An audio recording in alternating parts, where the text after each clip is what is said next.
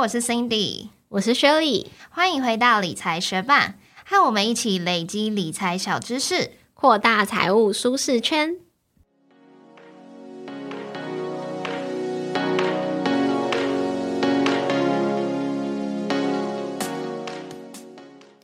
今天是二零二二年 ETF 系列的第三集。经过前两集的介绍，相信学伴对于 ETF 投资的概念。还有资产配置，应该已经有一些想法。而实际在挑选 ETF 和交易的时候，有什么要注意的地方呢？今天就要跟你说明，投资 ETF 一定要注意的费用、追踪误差，还有折溢价哦。ETF 投资的基本精神就是相信市场长期上涨的潜力，透过长期投资 ETF 来共享经济成长的结果。我们以指数来衡量特定市场的成长状况，并且透过 ETF 来试图复制指数的表现。不论你是要看好一个国家、一个区域，或者是全球的经济发展，你都可以找到相对应的 ETF。甚至是要押宝单一产业，或者是要配置在债券上面，也都可以透过。ETF 来完成，不过有几个细节是你在投入 ETF 的时候千万要注意的哦。因为如果忽略了这些小细节，最终得到的报酬可能会远远不如你想要追踪的指数报酬哦。首先，我们要注意的第一个细节就是费用。为什么我们会需要这么在意费用呢？或许你可能会觉得，我付出一趴、两趴的费用没有很大的差别啊，而且听起来都不是什么大数字嘛。但要注意哦，这边的费用是相对于你投入的资金，而非你的收益。我们从历史数据来看，零零五零从二零零三年至今，年化报酬率大约是六点一八趴。追踪 S M P 五百的 E T F S P Y，从一九九三年至今，年化报酬率大约是六点三三趴。那我们简单粗暴的计算一下，来理解费用对于你的投资成果到底有多大的影响。我们假设合理长期投资的年化报酬率大约是六趴。如果你付出一趴的费用，那你的报酬大约就会被吃掉六分之一。如果你付出两趴的费用，报酬大概就会被吃掉三分之一喽。这样一来，你是不是突然能够感受到费用对于你的投资成果有多大的影响呢？那 ETF 的费用有包含哪些项目呢？首先，ETF 的费用中有一项叫做内扣费用，因为 ETF 它也是基金的一种，所以一样也会需要负担经理费。经理费就是基金经理人他管理基金所收取的费用。那他也需要负担保管费，因为基金的资产大部分都是交由第三方去做保管，所以就需要支付一笔保管费用。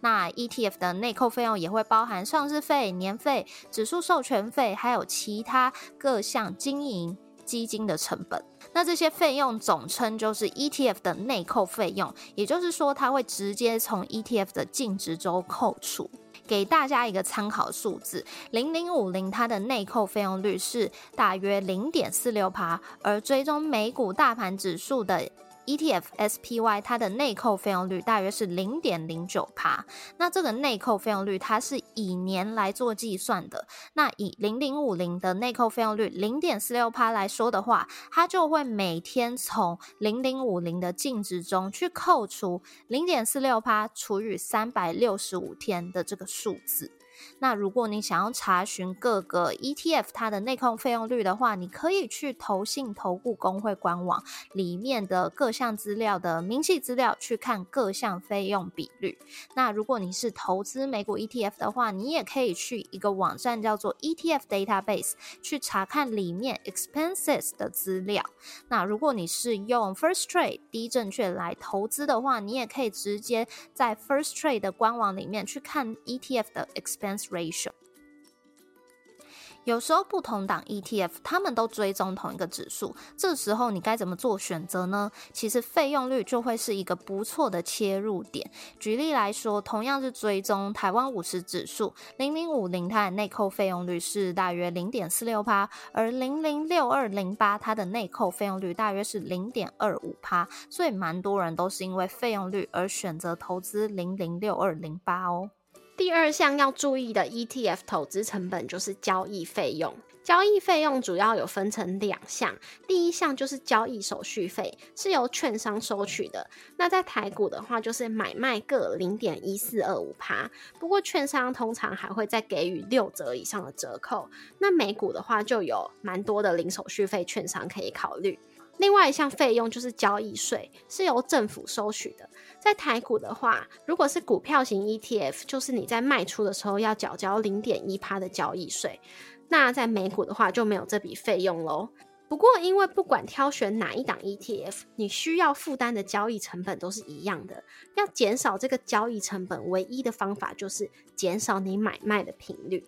那最后一项要注意的 ETF 投资费用就是股息税啦。不管是台股还是美股，如果 ETF 有发放股利，政府都会对股利课税。台股的话就是并入综合所得税计算，有合并计税和分离计税这两种方式。如果你是选择合并计税，那就是按照你的所得税率；如果你是选择分离计税的话，那就是单一税率二十八趴。那如果你对于合并计税和分离计税想要了解更多的话，在我们的部落格文字稿也有一篇文章专门解释哦。那每股的股息税就是固定的三十趴喽。如果想要避免股息税，那就可以挑选配息率低、股价成长率高的 ETF 喽。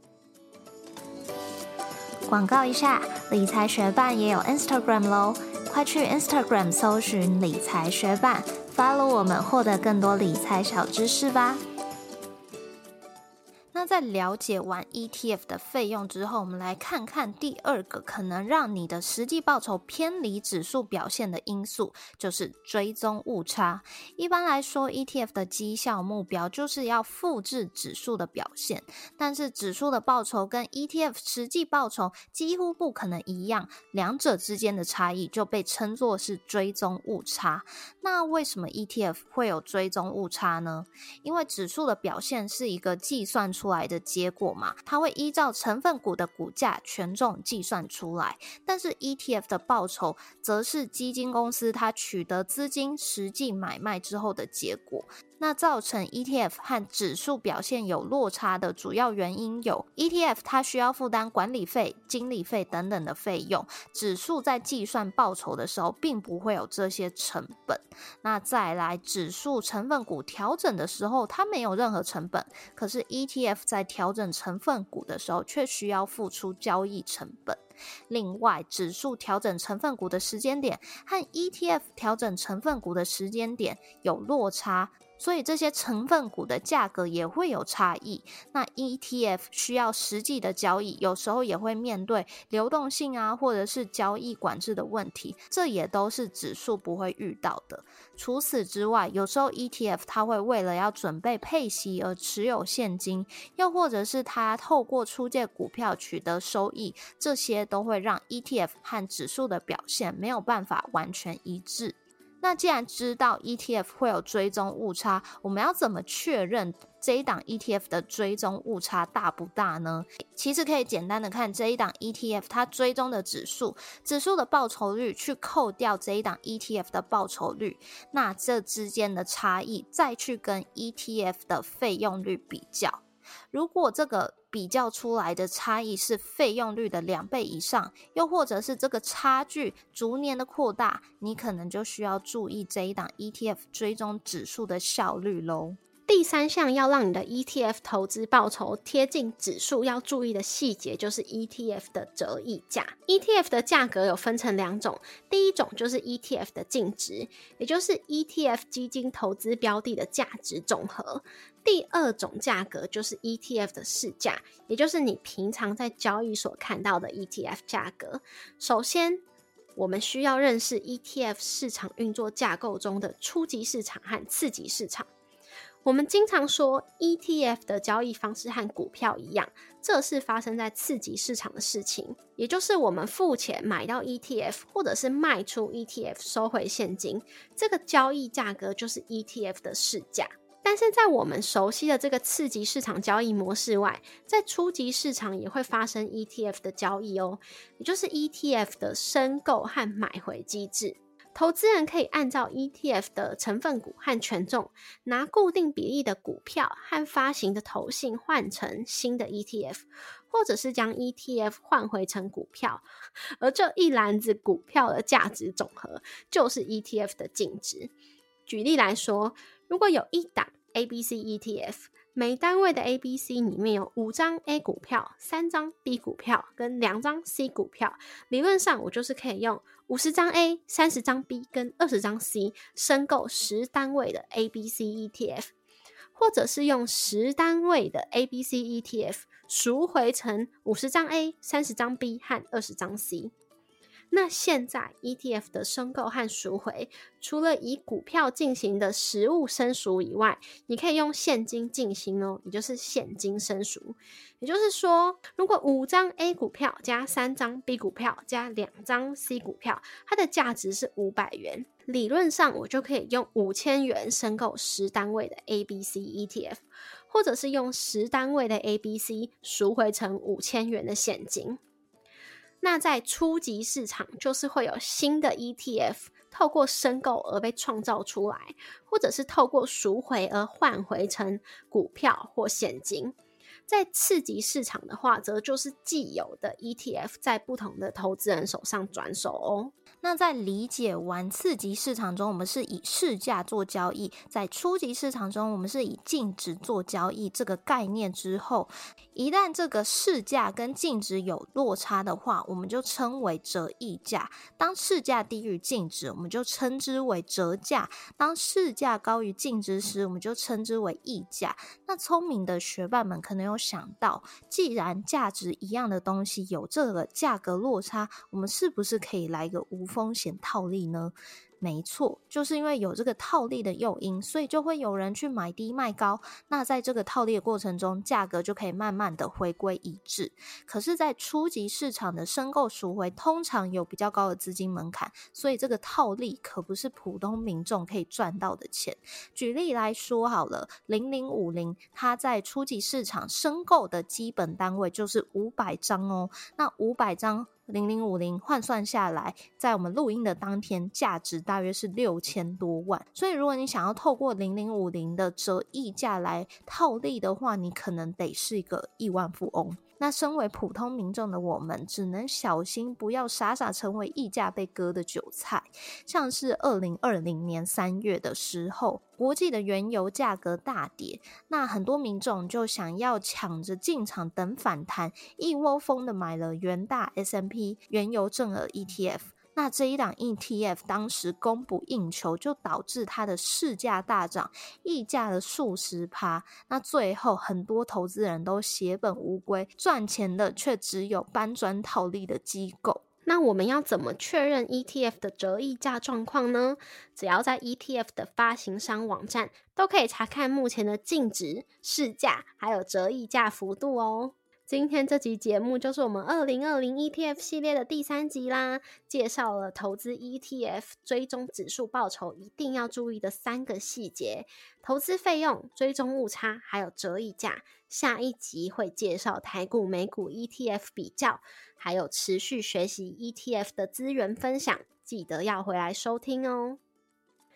谢谢你在忙碌的生活中愿意播出时间来和我们一起学习，在这边也诚挚的邀请你在 Apple Podcast 和 Spotify 上面帮我们打新留言，让这个节目被更多人听见。同时，也欢迎你到 Instagram 搜寻理财学伴，找到我们来跟我们聊一聊。如果你愿意支持我们，继续把理财学伴做得更好，让这个节目被更多人听见，也欢迎你分享理财学伴给身边想要一起学习投资理财的朋友哦。我们的网站上会有文字版的整理，如果想要收藏或是回顾，也欢迎你上去看看。网址是 moneymate 点 space。拼法是 M O N E Y M A T E 点 S P A C E，也可以从节目的简介中找到网址哦。理财学伴，我们下次见，拜。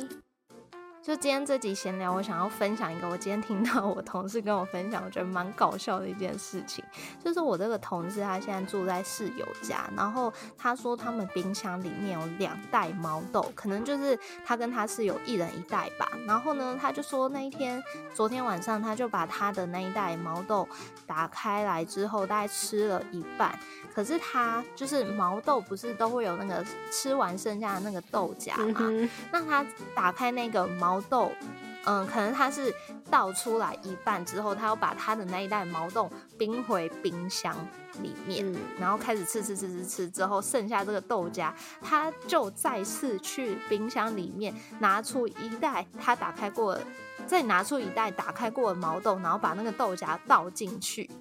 然后呢？今天工作到一半的时候，他就突然收到一个电话，之后他就开始在那边狂笑。我就想说，到底发生什么事情？然后他讲完电话回来之后，他就跟我讲说，他的室友打给他，就是说他的室友今天从冰箱里面拿出一袋毛豆之后，开始吃，就发现为什么都是空的。对，然后他就发现说，哎，里面居然有一半。都是那个空的豆荚，那有一半是剩下的毛豆，所以我同事才知道说，哦，原来他倒错袋了，就是他倒到的那一袋是他室友的那一袋毛豆，然后他就说他室友说他要杀了他，我觉得是蛮搞笑的，因为就觉得中招的应该觉得超恶，可是你同事为什么要把空的豆荚倒回去啊？那这样就算他倒对了，他自己在吃的时候不就是要一直在把空的挑掉吗？可能他都会看着吃吧，他不会夹出来就吃。我不晓得他为什么要这么做，但是我想到如果是我会这么做的原因，可能就是因为我不想要处理垃圾，我想要那一袋吃完之后，我就可以直接把那一袋丢掉。哦，对啊，可是还是会另外拿一个塑胶袋装吧，就是空的丢到那啊。我想他现在如果要吃的话，应该会这么做吧，不然他会被他室友杀掉。他室友可能对毛豆有阴影。再也不能不盯着毛豆就吃，一定要拿近看清楚才能放进嘴巴。而且我觉得这真的不是一个平常会发生的事诶。首先你得要有两袋一模一样都打开来一半的毛豆，然后还要有一个人会把毛豆的空豆荚再倒回去，真的不是平常会发生的事情。所以我就听到之后觉得真的蛮搞笑。对啊，可是如果是在你家，你可能真的会把。你男朋友杀了吧？我会啊，真的太恶心了，而且一定会记很久。他他不知道得使出什么招数才可以让你平息下来。没有是男朋友就算了，但是如果你我同事是我室友的话，我也会想要把他杀，很恶心哎，不是吧？你等于吃到他的口水，因为那个豆荚就是。我觉得口水还好，因为那就是我觉得，如果我跟你当室友，我可能也可以喝你喝过的水或者什么，或者是一起喝饮料，我是不介意，我不知道你介不介意。可是那跟去啃一个你吃过的垃圾，你啃完的骨头什么，是不一样。对啊，就是很恶心啊，垃圾加口水的混合体，对，就是加倍的恶心，所以。对，我可以知道他为什么室友要在上班时间立刻打电话过来骂他，因为我感觉这也是如果我发生在我身上，我也会立刻打电话去骂人，真的。但是被骂的人也一定是先狂笑不已，然后骂人的人就会更生气。我可以理解，就是我的同事并没有刻意的要 制造出这场风波，但是这也的确不是一个一般人会做的事情，所以发生出来就太超级搞笑。那你觉得，如果你是他的室友，你要怎样才可以放过他？我实在不知道哎，我可能会要叫他买一个漱口水给我，然后呢，我可能会要叫他把我那一袋毛豆，就是的那个豆子，用那个筷子挑出来给我吃，是不是很机车？可是我可能真的不想再碰那袋毛豆，然后我也不想要去吃他那包毛毛豆。嗯，那如果是你呢？我觉得我不会想要再吃，就是不管是他挑出来的毛豆还怎样，我觉得得带我去吃那种无菜单日式料理 才可以。哦，那你你跟狮子大开口，哎，心灵受损呢？嗯，但是但是我觉得我的方法可能比较折磨他，因为他毕竟得花时间一一挑出毛豆。你的方法好像比较好解决，但是费用比较高。对，但我觉得我的方法会让我的快乐指数哦，我知道我这个人其实就是都会有一点报复心态，所以我就是 必须得让你受点苦，不能让你这么容易解决。但是至少你这是有意义的，不是说你再去啃了半包的毛豆之后 逼他吃你啃过的。在节目开始之前，有个好康抽奖要分享给学伴们。金融产品资讯平台袋鼠先生正在举办二零二二信用卡消费调查活动，只要你在十二月三十日以前完成问卷，就有机会获得全年礼券三千元。更棒的是，在问卷最后填写理财学伴专属邀请码 MoneyMate，就可以额外加码抽价值四千元的 Marshall 无线蓝牙耳机哦。详细抽奖资讯我们都放在资讯栏里喽，学伴们快去参加抽奖吧！